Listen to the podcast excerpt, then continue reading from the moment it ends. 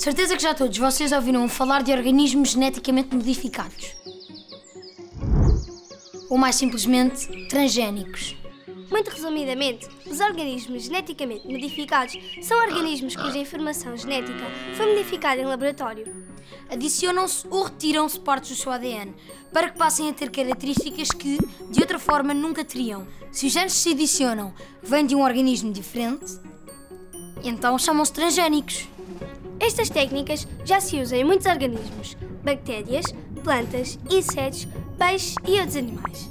E em muitos dos estudos científicos que se fazem para tentar entender melhor algumas doenças. Utilizam-se bactérias, moscas, ratinhos ou parques transgénicos. Muitos medicamentos são também produzidos por este tipo de organismos. É o caso da insulina, usada para tratar a diabetes, que é produzida por uma bactéria que foi modificada para fabricar insulina humana em grandes quantidades. Na agricultura também se utilizam transgénicos. Por exemplo, algumas plantas foram geneticamente alteradas para produzir uma proteína que funciona como inseticida. Assim, já não é preciso usar produtos químicos para matar os insetos que destruíam essas plantações. Há muitos outros alimentos transgénicos a serem desenvolvidos.